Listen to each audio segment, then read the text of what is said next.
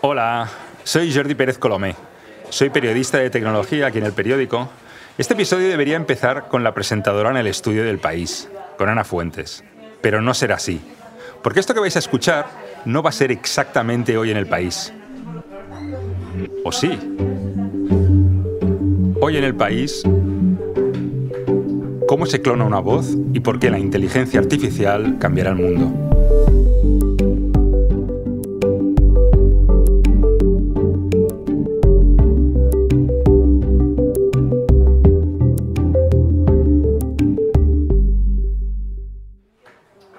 Antes del verano, mi compañera de audio, Marta Curiel, me preguntó en qué trabajaba.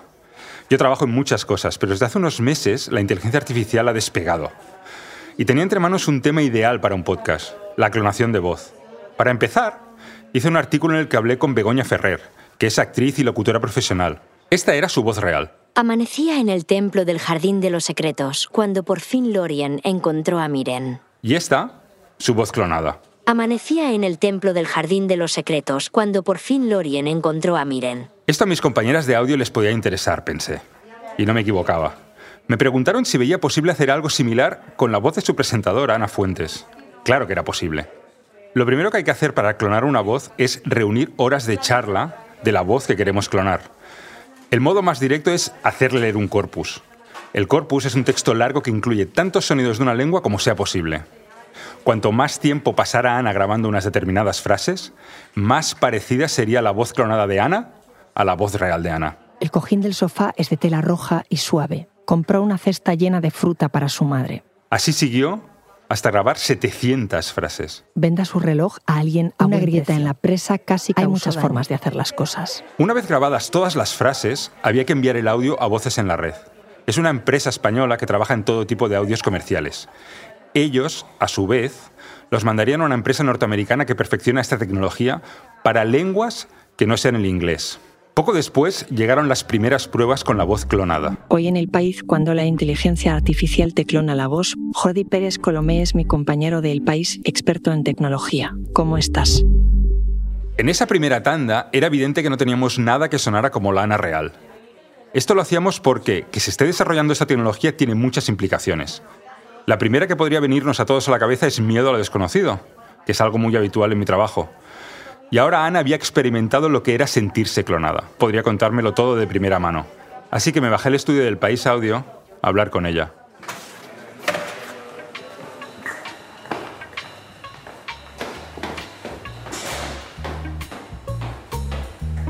Hola Ana, ¿qué tal? Hola, ¿qué tal, Jordi? Eres tú, ¿no? ¿Tú qué crees? Pues... A ver otra vez. Hola, Jordi, que soy yo. ¿Seguro? Sí, de verdad. ¿Qué fue lo primero que pensaste al escucharte? Pues lo primero que pensé cuando Marta Curiel me dijo, oye, eh, ¿y si te clonamos la voz? Fue, ¿cómo sonaré yo clonada? ¿Cómo sonaré yo en digital? Una máquina que hable por mí y luego mm, qué matices de mi voz cogerá, porque a lo mejor mm, hablo más rápido de lo que creo o no se me entiende bien. Y mm, también me dio un poco de miedo, porque al final escucharte como en un espejo, pero sin la vida, ¿no? Es muy curioso. No sé muy bien para qué se usan estas cosas, me lo tienes que contar. Esto solo va a ir a más. Estas cosas están empezando ahora, sobre todo hay una diferencia clave aquí que es el español y el inglés. Digamos, en inglés estas cosas están un poquito más avanzadas porque hay mucho más trabajo hecho y en español empezamos a ver que de repente tecleas una frase y le podrás poner la, voz de alguien que la base de datos haya reconocido, o sea, de alguien que esté entrenado, como tú en este caso, te entrenamos un poco tu voz y ya podemos decir cualquier cosa con tu voz a partir de ahora. Eso es bastante fascinante y a la vez peliagudo. Pero fíjate que hablas de mí y de mi voz y de entrenar a mi voz como si fuera un ente aparte. Si se está desarrollando todo esto tanto, ¿para qué servimos los que nos ponemos delante de un micro? No sé, podríamos hacerlo solo una vez y el resto pues que hablara una inteligencia artificial o no. Bueno, aquí entramos en, ámbitos eh, ético-filosóficos laborales que me superan un poco, pero es cierto que cuando tú puedas y haya contratos que establezcan eso, vender tu voz para, por ejemplo, responder automáticamente en contestadores, pues cuando una empresa quiera renovar los mensajes de esos contestadores, utilizará tu voz que has vendido ya. Pero puede usarla diciendo cosas que yo no he dicho. Sí, es exactamente eso. Tu voz va a estar al servicio de un texto escrito. O sea que se pueden reproducir voces eh, y también eh, contenido y registros. Vamos, que con este podcast estoy cavando mi propia tumba. Sí, a ver, en 2022 probablemente aún no, porque cuando requieres que la máquina reproduzca textos de 150, 200 palabras, ahí sí que al enlazar frases o algunas palabras se nota que no pilla el tono, no pilla la respiración, no pilla hacia dónde vas. Pero en frases cortas, eso, 10, 15, 20 palabras, reproducir un, un testero automático, ahí sí que tienes esa sensación de, ay, ¿esto lo ha dicho Ana Fuentes? Quien nos esté escuchando, ¿cómo puede saber que yo soy real? Es verdad que mm, oía mm, todo muy enlatado. No sé si a ti te pasa al escuchar lo que grabamos. A veces no venía a cuento que hubiera una bajada de tono o que fuera más alegre, ¿no? Todavía eso, claro, la máquina no sabe hacerlo. Está aprendiendo, Ana. Oye, ¿por qué esas frases? ¿Por qué me disteis a leer esas frases que me sonaban tan raras, que parecía eh, casi un sueño, ¿no? Mm, Frases que no tenían que ver unas con otras y que estuve leyendo durante una hora. La máquina necesita la manera en que pronuncias algunos fonemas y algunos sonidos en español. Entonces, cuanto más tiempo y más reproducciones tenga de algo así, por ejemplo, tú estuviste una hora, si hubieras mandado cuatro, tu voz enlatada hubiera sido menos enlatada porque la máquina va aprendiendo de tus dejes y tus reproducciones. Entonces, simplemente lo que necesita es el sonido, porque luego las palabras que tú le introduces para que lea, pues ya las va a intentar leer tal como han sido reproducidas por tu primero. Entonces, lo único que necesita es que haya todas las combinaciones posibles de sonidos y fonemas en español para que la máquina aprenda tu tono. Con la primera tanda, porque hubo varias, eh, se notaba, por ejemplo, que le costaba mucho afinar con las S. ¿Cómo se lo han tomado los locutores y dobladores? ¿Qué problemas tiene? Claro, ahí suenas como un poco Robocop Ana Fuentes. Muy Robocop. Pero fíjate que con unas semanas quizá empieces a sonar de otra manera simplemente con la máquina aprendiendo a pronunciar español, ya no con tu voz, sino con bases de datos donde el español se pronuncia a la manera española y no a la manera latinoamericana, con lo cual ya es la máquina simplemente aprendiendo sobre sí misma y luego recogiendo tu tono y pronunciando las S bien de repente. Puede ocurrir que no hable yo o que mi voz ya no sea solo mía. Por ejemplo, cuando hablé con Noemi Gutiérrez, directora de Voces en la Red, que es la que nos ha ayudado a clonar tu voz y hemos seguido juntos todo este proceso, era una de sus preocupaciones. Perfecto, Jordi. Vale. Pues vamos a ello, cuando queráis.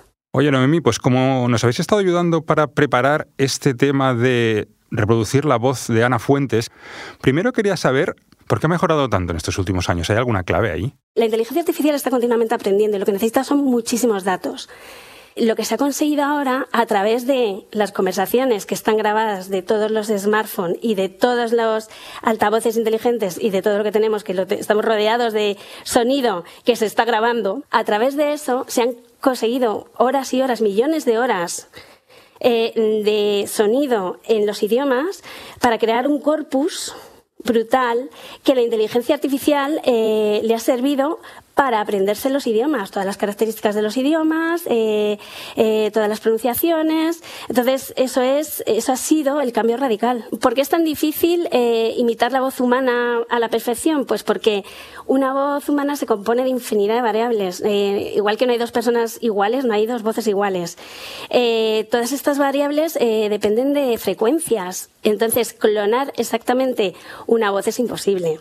Lo que sí que se hace es que engañar al oído humano, por así decirlo. Porque en realidad, eh, de todas esas frecuencias, eh, hay unas que nos llegan más que otras. Entonces, lo que se utiliza eh, son las variables eh, más características de esa voz eh, para hacer la clonación. ¿Pero qué hace Noemi, por ejemplo? Si yo ahora soy una persona que habla más despacio o que de repente mete una pausa o un eh, mm, ¿eso la máquina es capaz de detectarlo y copiarlo? Es tecnología de voz a voz. Entonces, eh, se puede dirigir con tu propia voz la grabación. ¿Qué supone esto? Eh, que te va a copiar hasta los E, hasta estas disfluencias que se llaman, hasta las disfluencias que tengas, te las puede copiar. Y te puede poner el timbre que tú quieras. O sea, tú, por ejemplo, con tu voz puedes leer un texto que la máquina reproduzca con el timbre de voz de Ana Fuentes. Eso es. Magnífico. Creo que le interesará. Esto entonces es parte de un camino, necesita mejoras, pero ¿hacia dónde va? ¿Cuál es el destino final? Pues uno de los destinos más evidentes, hablando con la gente del sector, es que en el campo del doblaje, por ejemplo, los grandes actores de Hollywood que hablan en inglés, pues sean traducidos al español con su tono de voz y clavando los labios, de la manera de la mejor manera posible. Y eso puede ocurrir, evidentemente, en una película o cuando venga un político chino a hablar a Madrid, pues le oirás en chino y con tus auriculares oirás su tono de voz en español. Entonces ese es como el camino final, que es prácticamente interpretación simultánea con tu propio tono de voz. Entonces hay muchos sectores que se tienen que preocupar, ¿no? Intérpretes, dobladores, em, periodistas, locutores. Em, esto va a impactar en, en muchísima gente. Sí, de hecho ya hay gente obviamente reflexionando sobre cuáles van a ser los acuerdos laborales y de derechos. Oye, me está preocupando el tema de los posibles delitos. Eh, me estoy acordando de cuando aquí en Hoy en el País hicimos un episodio de suplantación de identidad contigo, ¿te acuerdas? Y fue una de las cosas que me planteé. Mm, ¿Alguien puede pedir un préstamo rápido en el nombre de otro usando su voz? ¿O no haría falta usar una voz suplantada?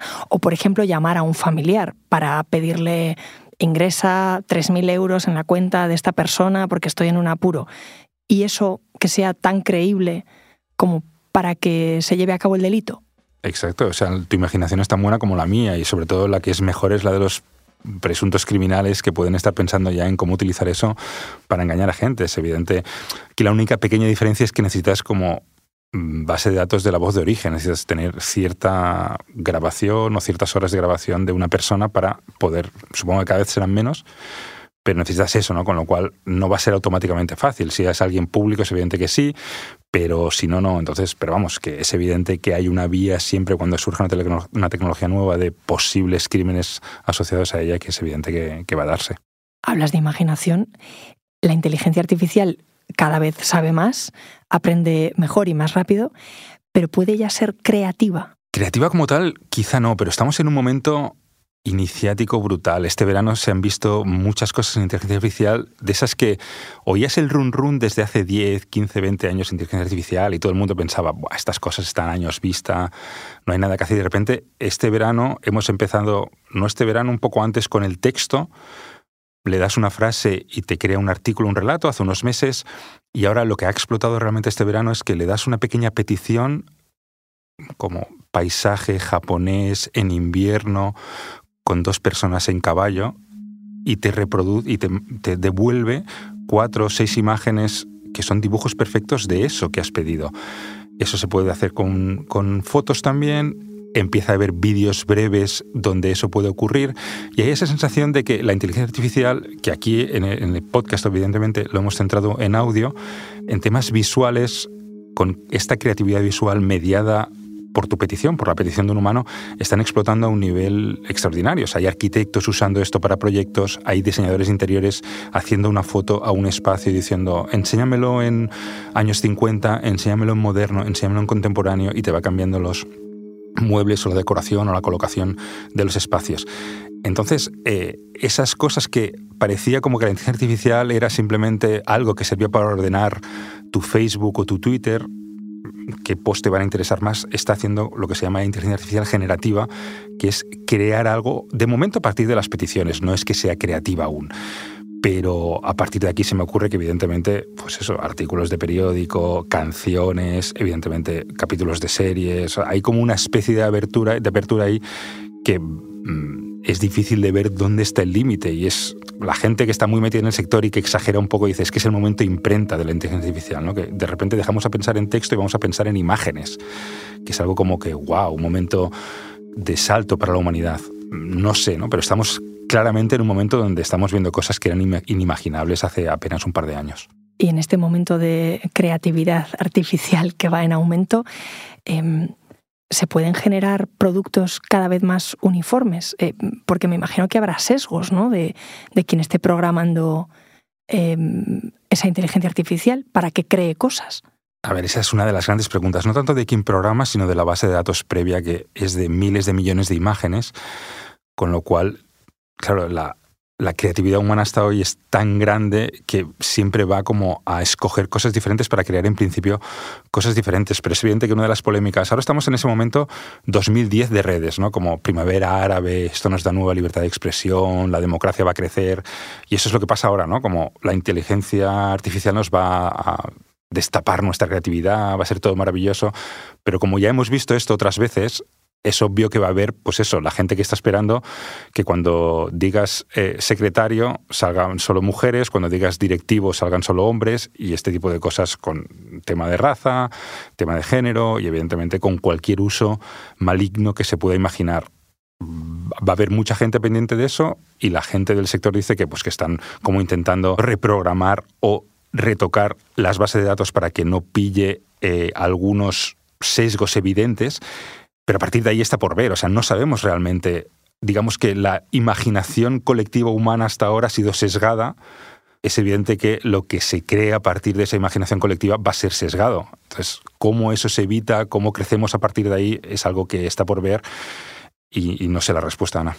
Es alucinante y, y está pasando ya. Pues claro que está pasando. ¿Te acuerdas lo que pasó con tu mensaje de la cena? El mensaje de la cena.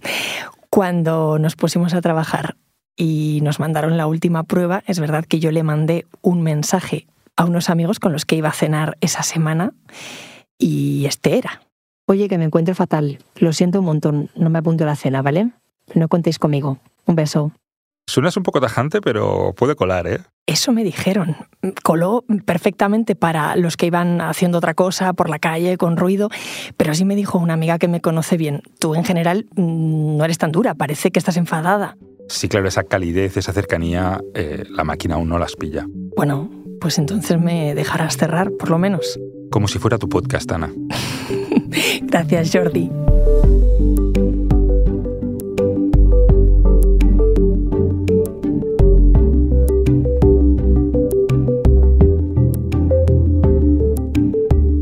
Este episodio lo han realizado Marta Curiel y Jordi Pérez Colomé. La grabación en estudios de Camilo Iriarte. El diseño de sonidos de Nicolás Sabertidis. La edición de Ana Rivera. Y la dirección de Silvia Cruz La Peña. Yo soy Ana Fuentes. ¿O no? De lunes a viernes volvemos con más historias. Gracias por escuchar.